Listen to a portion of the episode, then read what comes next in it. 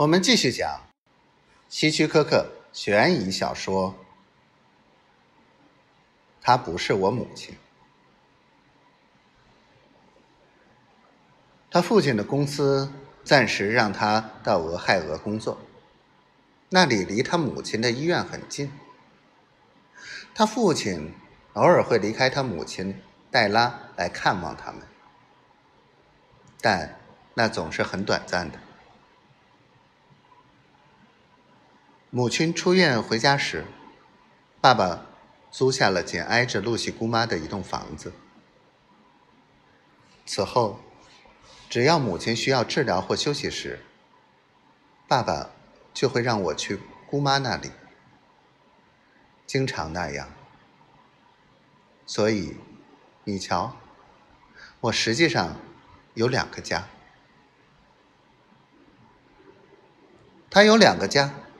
一个家里，父亲全身心的照顾一个幽灵般的女人。她总是悄无声息的在屋里走来走去，一刻也离不开她丈夫。屋里的窗帘几乎总是拉着的，挡住外面的阳光。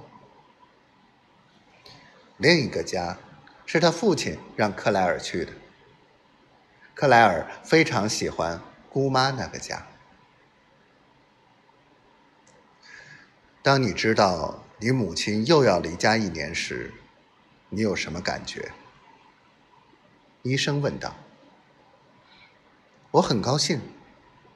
车祸完全改变了她。我说的不只是她的容貌，而是她的整个举止。她过去总是很开朗、很快乐的。我们大家都知道，母亲到三十五岁时。就能继承他叔叔的遗产，那就是去年，也就是车祸后的六年。他深吸了一口气，继续说下去：“我知道，通过整容手术，他的脸又会恢复正常。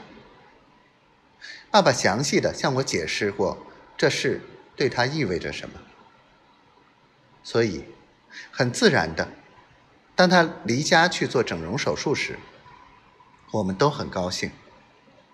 虽然他要离家很长时间，韦莱茨若有所思地问：“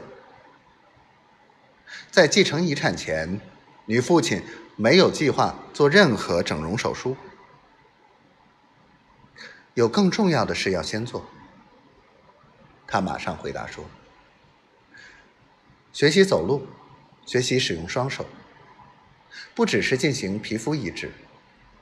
他被烧得很厉害，要进行其他方面的治疗，不能同时进行这一切。